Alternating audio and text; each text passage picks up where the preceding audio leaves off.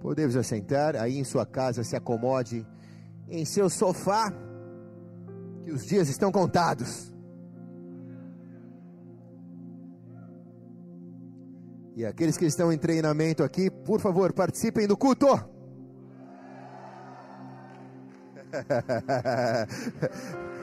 Caramba, como é bom, como é bom ouvir os aplausos para Jesus, cara. Dentro de muitas das minhas funções, a maioria das minhas palavras ou sermões, eles têm um cunho voltado mais para uma veia apostólica e para uma veia profética, que é aquilo que eu sinto que eu funciono melhor. Mas essa noite, talvez eu tenha que me esforçar ao máximo, porque a palavra que eu quero entregar a vocês, ela tem um cunho mais mestral, um cunho mais de treinamento, para que a gente seja embasado na Bíblia, para essa nova estação que nós estamos adentrando. As emoções estão à flor da pele e nós precisamos recorrer às, ao estudo das Escrituras para que o nosso coração não nos engane, para que o nosso coração nos mantenha firmes e pautados, para que as nossas decisões sejam de acordo com a vontade bíblica do Senhor e não com a vontade enganosa do nosso coração. Tem alguém aqui? Eu quero te convidar abrir a palavra do Senhor no livro de Josué, capítulo 20, versículo 1. Eu vou abrir aqui nessa nessa nova versão que nós estamos utilizando, que é a versão NV NVT NVT.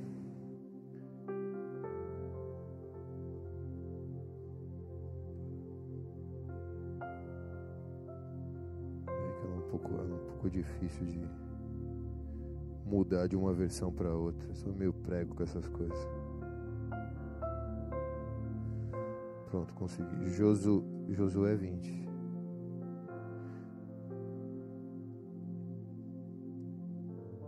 Ok, versículo 1. Essa versão aqui eu acho que é a mais legal. Diz assim o texto: O Senhor disse a Josué: Diga aos israelitas que escolham cidades de refúgio, de acordo com as instruções que dei a Moisés. Qualquer um que matar alguém acidentalmente e sem intenção poderá fugir para uma dessas cidades serão lugares de proteção contra os parentes da vítima que quiserem vingar a sua morte. E ao chegar a uma dessas cidades, a pessoa que ele tirou a vida de alguém comparecerá diante das autoridades à porta da cidade e apresentará o seu caso. Eles permitirão que essa pessoa entre na cidade e lhe darão um lugar para habitar no meio deles. Se os parentes da vítima forem até lá para vingar a sua morte, as autoridades não entregarão o acusado, pois ele matou alguém sem intenção, sem hostilidade anterior. O acusado, porém, deve permanecer na cidade, em quarentena, podemos dizer, e será julgado pela comunidade, que dará o veredito. Continuará a viver na cidade até a morte daquele que era o sumo sacerdote na época do acidente. Enquanto o sumo sacerdote não morrer, ele vai ter que viver em quarentena na cidade. Depois disso, terá liberdade para voltar à sua casa, na sua cidade, de onde fugiu. E estas foram as cidades designadas como cidades de refúgio: Quedes na Galiléia, na região montanhosa de Naphtali, Siquém na região montanhosa de Efraim, Kiriade, que quer dizer Hebron, na região montanhosa de Judá. Estes foram as cidades designadas do lado leste do Rio Jordão. Estas foram as cidades do lado leste do Rio Jordão. Em frente de Jericó, Besser, no planalto desértico da tribo de Ruben. Em Gileade, no território da tribo de Gade. Em Golã, nas colinas de Golã. Em Bazã, no território da tribo de Manassés. E estas, e essas cidades foram separadas para todos os israelitas e também para os estrangeiros que viviam entre eles. Qualquer um que matasse alguém acidentalmente poderia se refugiar em uma dessas cidades. Assim, não seria morto por vingança antes de comparecer a um julgamento perante a comunidade. Até aí, feche teus olhos, coloque a mão sobre a palavra. Pai, nós te agradecemos, porque esse tempo onde o Senhor nos guiou no deserto, nos trouxe até aqui, e agora olhamos para uma terra semiárida, um lugar que temos que continuar caminhando, porque nós não fomos chamados para morrer nesse lugar, mas nós vamos ser guiados a uma terra da promessa e chegaremos nela em plenitude e tudo que o Senhor precisará tratar em nós nesse tempo, nós ainda estamos disponíveis para que sejamos tratados e possamos alcançar a tua promessa em plenitude. Por isso eu me esvazio de mim, porque nada tenho a dar. Também preciso dessa palavra sobre a minha vida. Aqueles que estão em treinamento aqui no templo e aqueles que nos acompanham em suas casas, recebam a presença do Espírito Santo em nome de Jesus. Quem concorda diz amém e amém.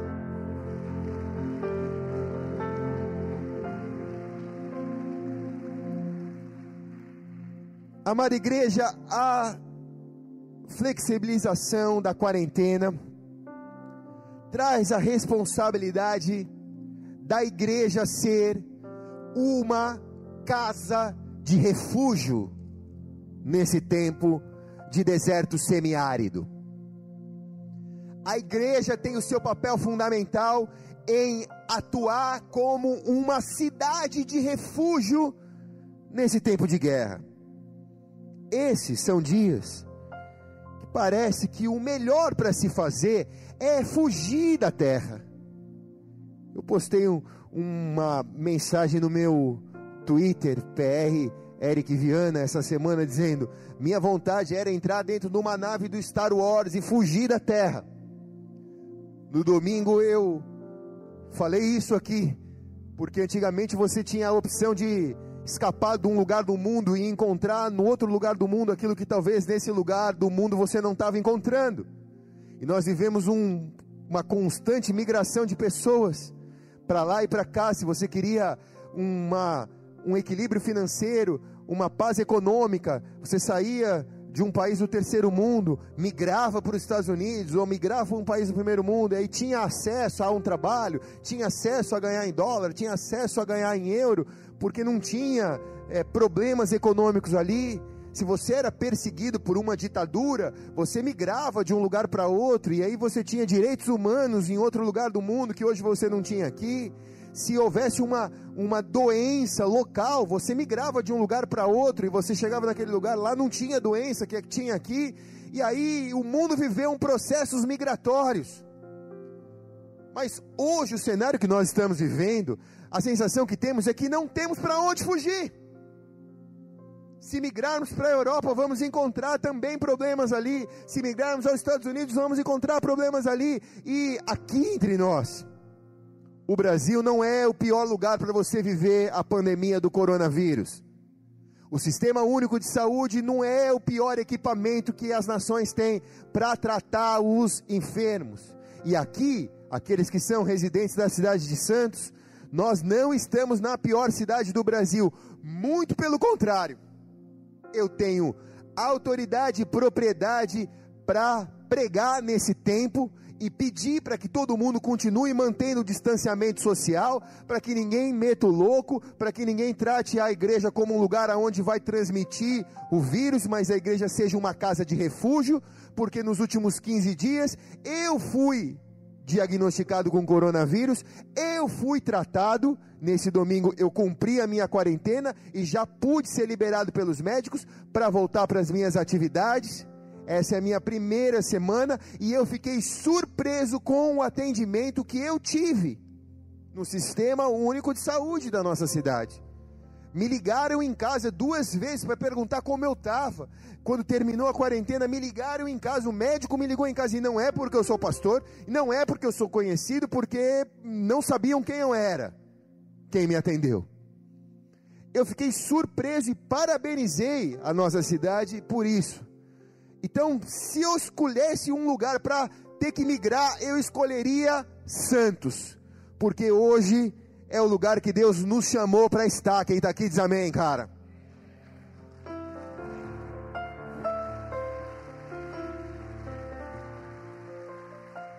E dentro de onde Deus me chamou para estar, eu encontro a igreja abrindo as suas portas físicas e tendo que exercer um papel de casa de refúgio para aqueles que estão desesperados, para aqueles que estão sofrendo os males desses dias.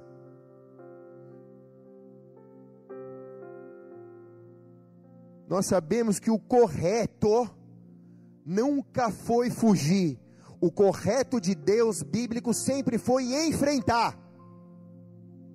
Mas o pensamento de fuga ele é uma tentação nos momentos de dificuldade que nós vivemos.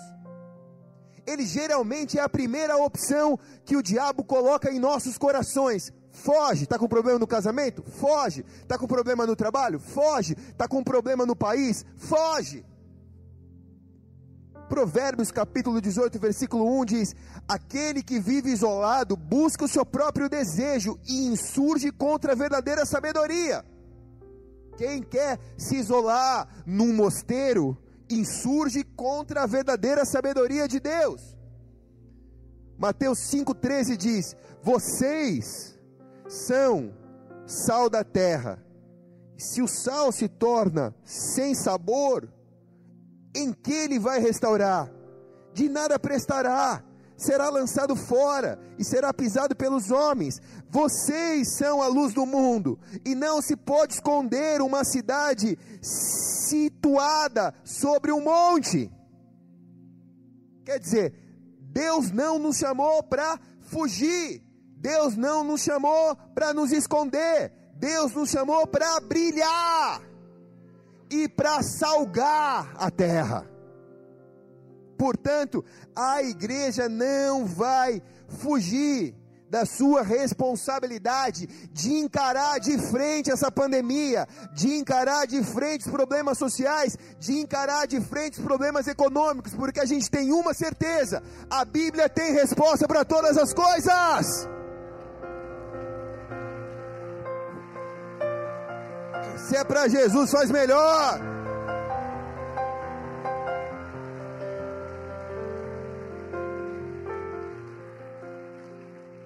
A certeza que temos que o papel de refúgio da igreja é Deus é o nosso refúgio e a nossa fortaleza. Salmo 46, 1. Socorro bem presente no dia da angústia. Salmo 91. Aquele que habita no esconderijo do, do Altíssimo, a sombra do Onipotente descansará. Direi ao Senhor: Ele é o meu refúgio, a minha fortaleza o Deus em quem confio. Salmo 32, 7: Tu és o meu esconderijo, preserva-me da angústia, e de alegres cânticos de livramento me cercarás. Ele diz: Tu és aquele que me abriga quando eu estou vivendo dias de angústia. Tu és a minha fortaleza, tu és o meu refúgio nos tempos de angústia. Então, o papel da igreja é esse: Por isso a igreja está encarando de frente essa problemática. Por isso a igreja está se treinando, por isso a igreja está se preparando, por isso a igreja quer abrir para não fechar mais, por isso a igreja quer que haja um crescimento consolidado, um, que a gente vença esse vírus de uma maneira consolidada. Dentro do coração de Deus existe o, um lugar de refúgio para os nossos dias de angústia. Dentro da cidade, existe a igreja, que é a cidade de refúgio daqueles que estão angustiados. Porque existe no coração de Deus a sombra de refugiar, de guardar, de proteger os que estão passando dificuldade e necessidade. E Deus é o Deus da igreja, e a igreja funciona como essa cidade refúgio eu, como cidadão do reino, encontro um lugar no coração de Deus para me refugiar nos dias de angústia. Mas quando eu, quando a minha esposa, quando você, quando você que está nas nossas casas, encontra um lugar em Deus, um lugar plural em Deus, nós somos a igreja. E esse texto que lemos no início, e aqui vai a explanação a aula, ele fala da lei de Deus expressa no Antigo Testamento, então é um contexto para que a gente traga nesse tempo que estamos vivendo. Uma lei que respeita a santidade do sangue, o derramamento do sangue humano poluía a terra no qual os filhos de Israel viviam. No meio que Deus residia, Deus residia naquele lugar, e, a, e o derramamento do sangue inocente soava como uma sujeira diante da terra que Deus vivia. Portanto, num caso de assassinato, onde a vítima queria vingar, porque a lei era olho por olho, vida por vida, então ela queria vingar aquele que matou o seu parente, o morto pelo qual o vingador queria derramar o sangue. Entretanto, se o cara era um homicida sem intenção, se foi um acidente, a lei provia a ele refúgio em uma dessas seis cidades. O derramador acidental do sangue podia encontrar proteção, asilo contra o vingador do sangue. Preste atenção nisso. O que derramou sangue inocente podia encontrar proteção, asilo contra aquele que queria vingar o sangue. Ele chegava na cidade de refúgio e aí o fugitivo tinha que se apresentar diante dos anciãos, junto ao portão da cidade. Ele ia ser recebido de uma maneira hospitaleira. Mas para impedir que os assassinatos deliberados se aproveitassem dessa provisão, o fugitivo, depois de ter entrado na cidade de refúgio, ele tinha que ser julgado junto aos portões da cidade. A cidade exercia uma jurisdição sobre o lugar onde ocorreu o homicídio. Então, se foi perto dessa cidade, é dessa cidade que tem a jurisdição desse lugar que eu cometi o homicídio acidental. É lá que eu tenho que correr para me refugiar. É lá que eu tenho que correr para provar a minha inocência. Quando julgado inocente, a cidade acolhia aquela pessoa para o resto da vida em quarentena até que o sumo sacerdote, que era o líder daquela cidade, o pastor daquela cidade, o governante daquela cidade, o representante de Deus daquela cidade, até que o sumo sacerdote que recebeu aquela vida na gestão dele, enquanto ele não morresse, aquela vida estaria debaixo da quarentena daquela cidade. Quando o sumo sacerdote morresse, aquela vida estaria livre para voltar para sua antiga casa, para a cidade onde havia acontecido o acidente. E lugares como esses são símbolos desse refúgio em que as igrejas da cidade devem ser. Jesus proporciona em que as pessoas se escondam nessas cidades de refúgio que são as igrejas. Que venham aqui para que sejam inocentadas pelo sangue dele derramado na cruz do Calvário. Chegamos nas portas da igreja, pecadores, homicidas, intencionais ou não, e encontramos o sangue de Jesus que perdoa os nossos pecados, então somos acolhidos de uma maneira hospitaleira na casa do Senhor, mesmo quando não merecemos. Ficamos nessa quarentena muitas vezes, nesse lugar de tratamento muitas vezes, até que o sumo sacerdote que representa a morte de Jesus na cruz nos traz liberdade.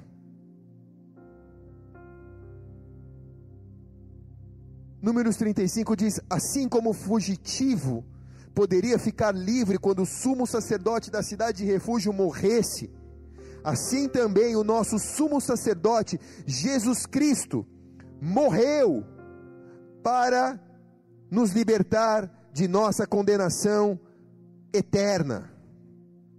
O nome dessas cidades de refúgio, eles estão cravados na palavra de Deus e eles precisam ser trazidos à memória nesse tempo em que a igreja funcionará como uma casa de refúgio.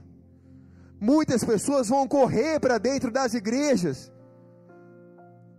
E esses nomes são Quedes, que significa santificação para o impuro, Siquém, que é lugar para o cansado, Hebron, que é lugar de comunhão, Bezer, que é refúgio para o fraco, Ramote, que é refúgio para os humilhados, e Golã, que é refúgio para os tristes.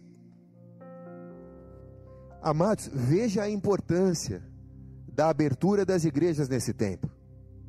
Se as igrejas são essa cidade de refúgio, quantas pessoas pecaram nesses 90 dias de quarentena e que precisam se refugiar em Quedes, o lugar da santificação dos impuros? Às vezes o mesmo celular que você assistia os cultos de quarta e domingo foi o celular que nas madrugadas você pecou e viu pornografia. Você precisa correr para Quedes, receber a santificação. Quantos nesses 90 dias de quarentena estão cansados? Às vezes sobrecarregados de tanta notícia ruim, de tantas coisas pesadas que a nossa nação está vivendo, essas pessoas precisam correr para Siquém. Quantas pessoas estão com saudade disso em que 300 obreiros estão tendo acesso, que é a comunhão, que é poder cantar junto com o Felipe Salgados,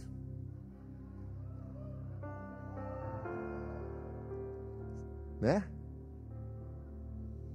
Quantos estão querendo isso? Então você precisa correr para Hebron, lugar de comunhão. E aqui entre nós, quantos estão fracos? Eu falei isso no domingo passado aqui, cara.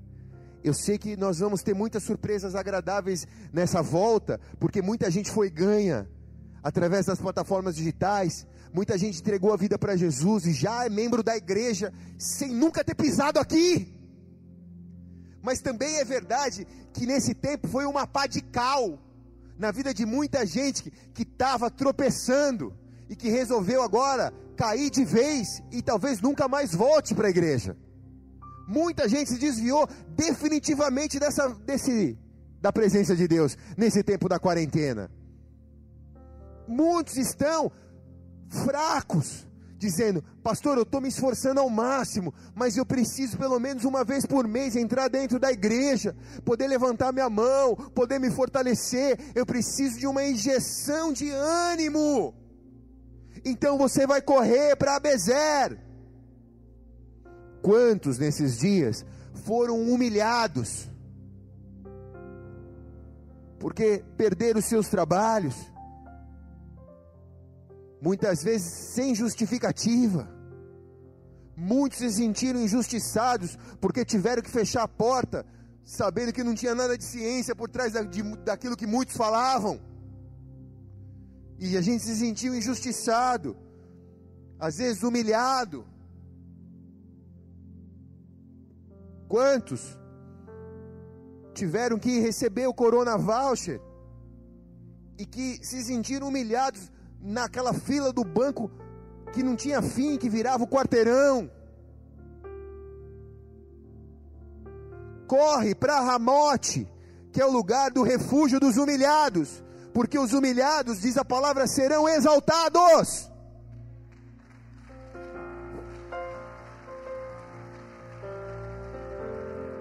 E quantos estão tristes nesses dias? Quantos estão tristes? Cara, não é vergonha se assumir. Vergonha é você ficar com compromisso com a mentira. Quantos ficaram tristes? Corre para Golã, para as colinas de Golã. O que eu quero dizer para você que está nos assistindo é que a abertura das igrejas significa que existe um lugar para você no coração do Pai, para você se refugiar, e agora as igrejas vão funcionar como cidades refúgios nesse tempo de semiárido. E agora que eu vou começar a pregar. Oh, como é bom ter a igreja aqui, cara.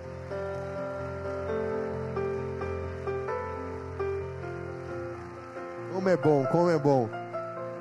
Hein, Felipe Salgados? Como é bom, né? Quedes, a primeira das cidades, santificação para o impuro. Imagina o fugitivo da quarentena, deixando tudo para trás e correndo desesperado, porque ele matou uma pessoa sem querer matar. E aí a gente imagina um acidente com uma arma de fogo. Mas você pode matar uma pessoa com uma palavra. Você pode matar uma pessoa com a sua indiferença. Você pode matar uma pessoa com a sua agressividade, com a sua ira, com a sua explosão. E quando a gente vê a besteira que a gente fez, dá vontade de fugir. E fugir para onde eu tenho que fugir? Eu tenho que fugir para Quedes, que é o lugar aonde eu vou encontrar pureza. Se o meu coração está impuro, é na presença de Deus que eu me purifico. Não é na religião, não é na sinagoga, não é na igreja, não é no templo, é na presença de Deus que eu me refugio. Esse lugar é chamado santuário. Santuário de Deus. Porque é o lugar aonde eu encontro esse refúgio. Salmo 22 diz: Envia-te socorro do seu santuário e te sustenta de Sião. Deus envia socorro do santuário. Aqui Deus diz que ele aceita todos os impuros. E todos os impuros serão purificados, é o que ele está dizendo. Aqui, o que Deus está dizendo é: não existe religião para purificar ninguém. O que existe é relacionamento com Ele para purificar as pessoas. Aqui, Ele está dizendo que, mesmo você não merecendo perdão, ele tem perdão para você. Quer dizer, não se abata. Muitos pensaram em dar cabo de sua vida nesses dias de quarentena. Olhe bem para cá, corra para Guedes, corra para essa cidade refúgio, corra agora para o santuário da presença de Deus. Ainda há muito que Deus vai fazer na sua vida. A morte não vai te tragar, porque a vida está em você e a vida é Cristo.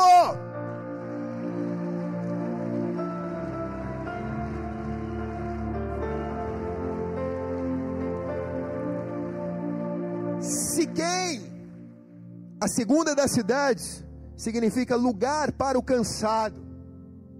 A palavra Siquém em hebraico, significa ombro.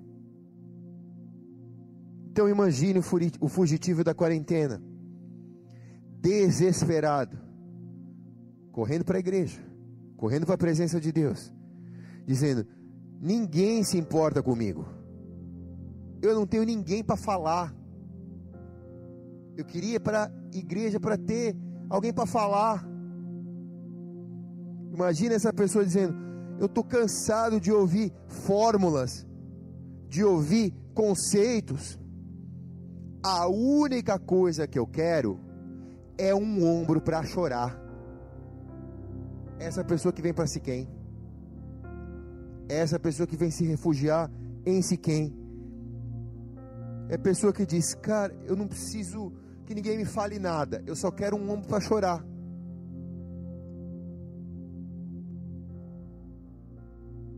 Então esse fugitivo ele chega em Siquém e o que, que ele encontra? Ele encontra alguém para dar um discurso nele? Não. Ele encontra alguém que vai colocar o ombro para ele chorar. Filho, vem. Vem para a igreja. Volta para a igreja. Eu não vou te falar nada. Jesus só vai te dar o ombro para você chorar aqui. Você vai entrar aqui, você vai só chorar. E é só isso que você precisa. Só um ombro para chorar volta para a igreja. Ele não vai te pedir nada, ele só vai dar o ombro dele para você chorar. Diz que o melhor discípulo, o que ficou com a melhor parte do, dos discípulos de Jesus foi João.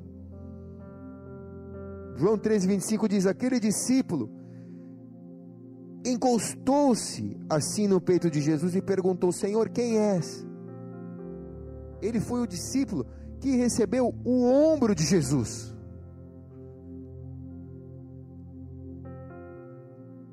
Então nessa noite eu quero te dizer: se está difícil para você, se você está triste, corre para os ombros do Pai.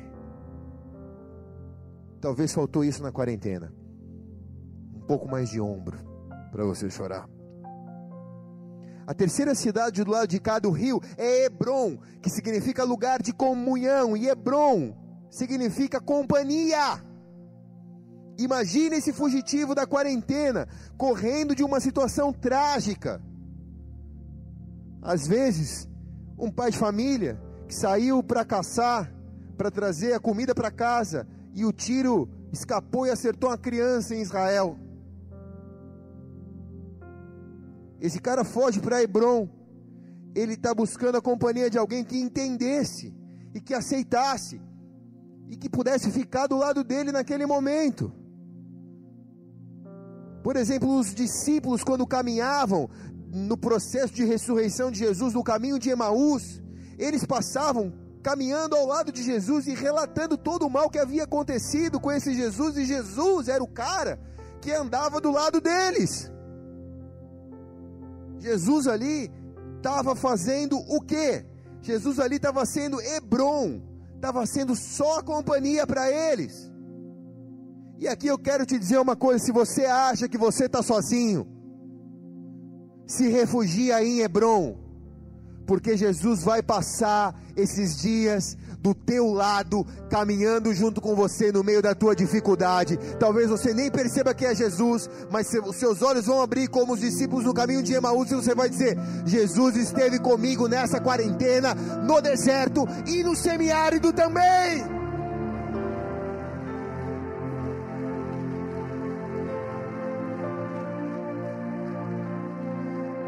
Se refugia na companhia do teu amigo Jesus. Ele não vai te deixar sozinho.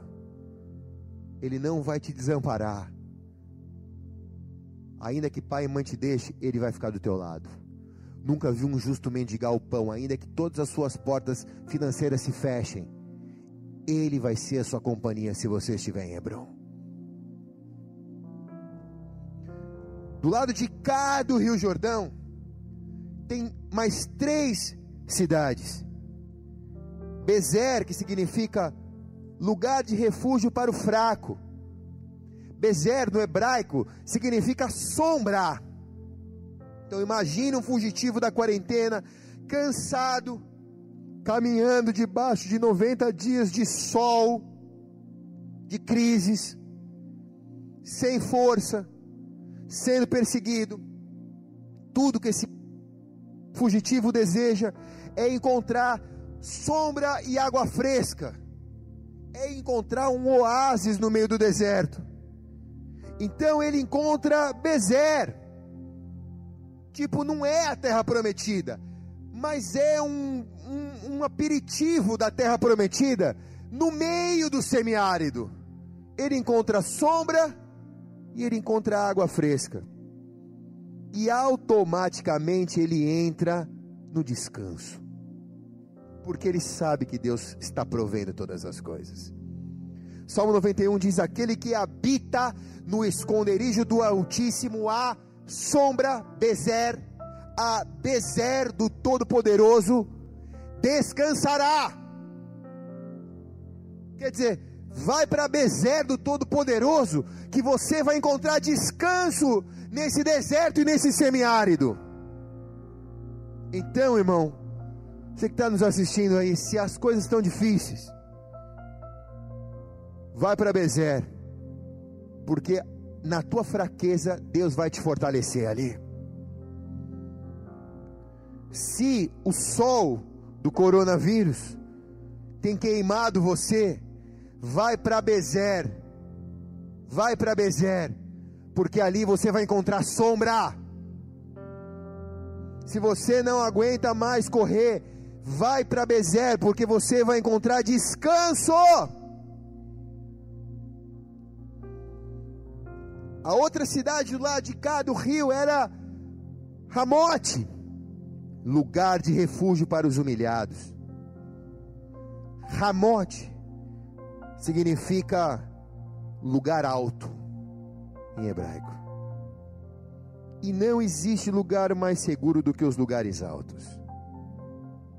Os fortes de resistência, os castelos medievais, eram construídos nos lugares mais altos, porque pressupõe em que o inimigo não consegue acessá-lo. Há uma cidade no deserto de Israel chamada Massada, uma cidade em que é o foco da resistência de Israel no meio do Império Romano. Roma tomou tudo, mas Massada resistiu. Por muito tempo os judeus viveram em Massada, no alto daquela montanha, com uma cultura de subsistência, resistindo ao, aos romanos, viveram em quarentena lá em cima. Não dava para descer para ir para a padaria comprar pão, não. Eles faziam tudo lá em cima.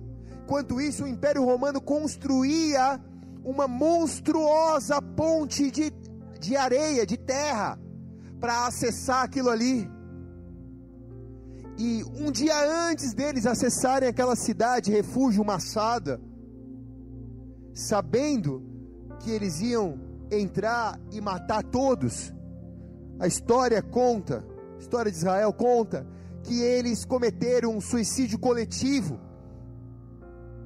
O pai teve que assassinar toda a sua família, alguém assassinou esse pai, e aí sortearam para que o último apenas cometesse o pecado de se suicidar, que era um pecado que não tinha perdão, né? Não tinha salvação. Então, um foi assassinando o outro e o último se matou. Quando os romanos chegaram, estava todo mundo morto. E Massada, até os dias de hoje, significa um símbolo de resistência de Israel. E eles dizem: Massada nunca vai cair novamente. Todo soldado de Israel, quando ele vai jurar a bandeira de Israel e se comprometer a servir Israel para o resto da vida, mesmo quando reservista, ele ainda serve Israel, eles vão jurar a bandeira em Massada. E o juramento é exatamente esse: Massada não cairá novamente. Símbolo de lugar alto é símbolo daqueles que resistem. Então, Ramote é lugar alto. Imagina um refugiado, um fugitivo do coronavírus, sendo perseguido por gigantes gigantes econômicos, gigantes do medo, gigantes de uma mídia que não informa, mas desespera as pessoas. Ele começa a se sentir um zero à esquerda. A gente começa a se sentir totalmente desabilitado. A gente começa a se sentir totalmente amedrontado. E às vezes a gente começa a se sentir muitas vezes o problema do mundo. De repente ele encontra um ramote, ele encontra um elevador que leva ele para o lugar alto, ele encontra uma escada que leva ele para o lugar alto, e é mais ou menos aquela criança que está brigando e apanhando na rua dos meninos, e de repente chega o irmão mais velho, e pega aquele menino no colo e ele diz: Agora eu estou no colo do meu irmão mais velho, quero ver bater em mim. É como se a gente subisse no colo do pai e agora, no colo do Pai, no lugar alto, a gente olha para aquilo que era um gigante para nós. A gente fala, cara, daqui de cima está tão pequeno. Quem está aqui? Daqui de cima está tão fácil de derrubar ele. Mas lá de baixo ele era tão grande. Mas o problema não era ele nem eu. O problema é o lugar onde eu estou. Porque se eu subo a um lugar alto, aquilo que é tão grande e difícil para mim, se torna pequeno em nome de Jesus. A questão não é quão grande é o seu problema, mas a questão é o quão alto você está subindo para vencer o teu problema.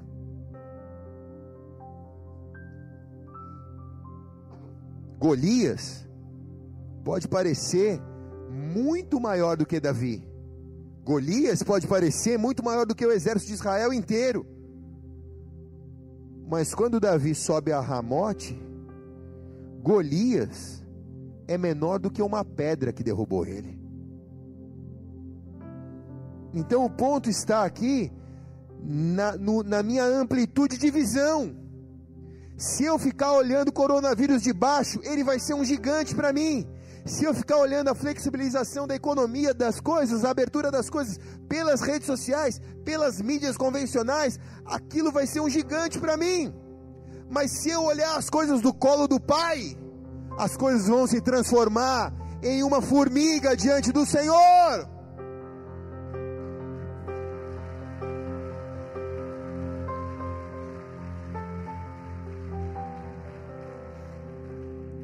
E a sexta e última cidade, estou acabando. Cara, como fiquei com saudades disso. Vou até fazer de novo. Estou acabando. Meu Deus, como fiquei com saudades disso. Vou falar, vou falar, vou falar.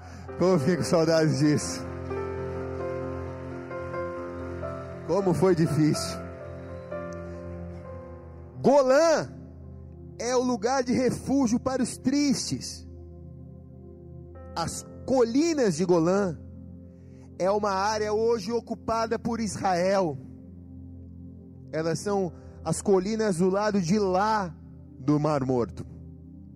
Elas são ocupadas por Israel exatamente porque na guerra dos seis dias, eles tiveram que ocupar, porque ela é um lugar alto. E se Israel não ocupasse, os inimigos palestinos, árabes palestinos, extremistas palestinos, melhor assim colocando, poderiam do alto daquela colina bombardear todo mundo que estava embaixo. Então eles ocuparam aquela colina, porque também as fontes de água que a abastecem estão naquelas colinas. Então eles ocuparam aquelas colinas. E aqui eu não quero entrar no mérito se pertence a Israel ou se não pertence, mas o que diz a Bíblia aqui é que lá atrás, ainda nessa época, as colinas de Golã já tinham uma cidade israelita lá em cima nas colinas de Golã, então os caras já estavam ali. Se eles perderam o título de propriedade da terra para os palestinos, aí é uma outra história. Mas o que eu quero dizer é que quando a Bíblia foi escrita, exatamente aqui no texto de Josué, diz que ali já tinha uma cidade que era de Israel. Golã significa terra fértil,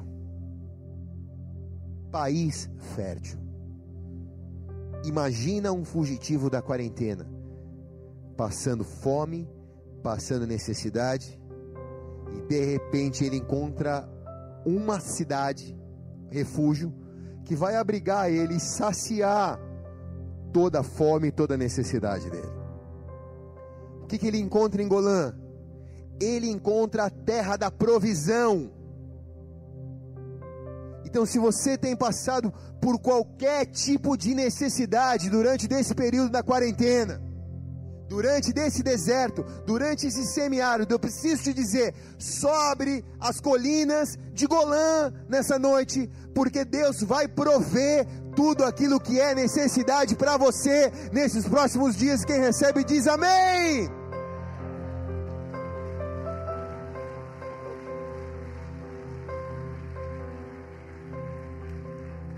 No mundo espiritual, as portas de Golã elas estão abertas. Existe um lugar no mundo espiritual de refúgio, onde nada vai te faltar. Sabe, se você fugir numa situação extrema para esse lugar, lá Deus não vai te enriquecer, mas Deus vai prover tudo que é necessário para você. Não vai faltar, mas também não vai sobrar. Deus vai te dar a medida certa para tua necessidade. Foge para Golã. A igreja vai ser uma Golã, esperando pessoas para prover necessidades a essas pessoas. Aqui eu quero que você veja como o coração de Deus ele é rico, tanto para mim quanto para você como ele é rico para a sociedade. E como esse processo de flexibilização das igrejas traz uma carga de importância e de responsabilidade. Porque o que, a igreja tem para oferecer para as pessoas agora? A única coisa que a igreja tem para oferecer para as pessoas agora são seis tipos de refúgio: santuário, ombro, companhia, sombra, lugar alto e terra fértil. É por isso que a igreja tem que abrir. É por isso que as pessoas têm que voltar para dentro dos templos. Porque há pessoas que precisam de um santuário para buscar Deus. Há pessoas que precisam de um ombro. A igreja cristã evangélica, ela não tem um confessionário. Mas a fila da pastora no final do culto aqui é quase que um confessionário. Porque as pessoas precisam de um ombro. As pessoas precisam de companhia. Porque é bom você adorar a Deus, mas aqueles que tiveram o privilégio de estar hoje aqui, sabem quão bom é adorar a Deus juntos aqui. A igreja é um lugar alto. Aqui você descobre que o teu problema é menor do que a tua fé. Que o teu problema é bem menor do que o teu Deus. Aqui você descobre que o teu Deus é maior do que todos os seus problemas. Que a sua fé te leva a pular montanhas, mover montanhas com a tua fé. E aqui você descobre o que é a terra fértil. Aqui você planta a sua semente financeira e você colhe a 30, 60 e a 100 por um. Aqui você vê a fidelidade de Deus, porque num período de escassez, nós recebemos centenas de testemunhos de pessoas que prosperaram no meio desse período de deserto. empresas novas surgiram, empregos foram ofertados. Existe um Deus que é o melhor refúgio para esses dias. É sobre esse Deus que nós estamos falando aqui. Por isso, nessa hora, onde quer que você esteja, sendo aqui no templo ou na sua casa, feche seus olhos por um instante, recline a sua cabeça.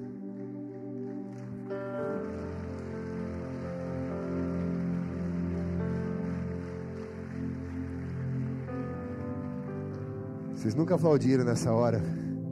É desejo de aplaudir, né? Recline sua cabeça, feche seus olhos. Nós vamos adorar o Senhor. E eu quero que você vá para o santuário agora. Vá para o ombro. Vá para a companhia do Espírito Santo. Vá para a sombra do Onipotente. Vai para remote Gileade, para o lugar alto, onde tem cura. Vai para as terras de Golã, lugar fértil onde as águas nascem. Existe um Deus que é a sua cidade de refúgio. Vamos colocar de pé, adoremos ao Senhor.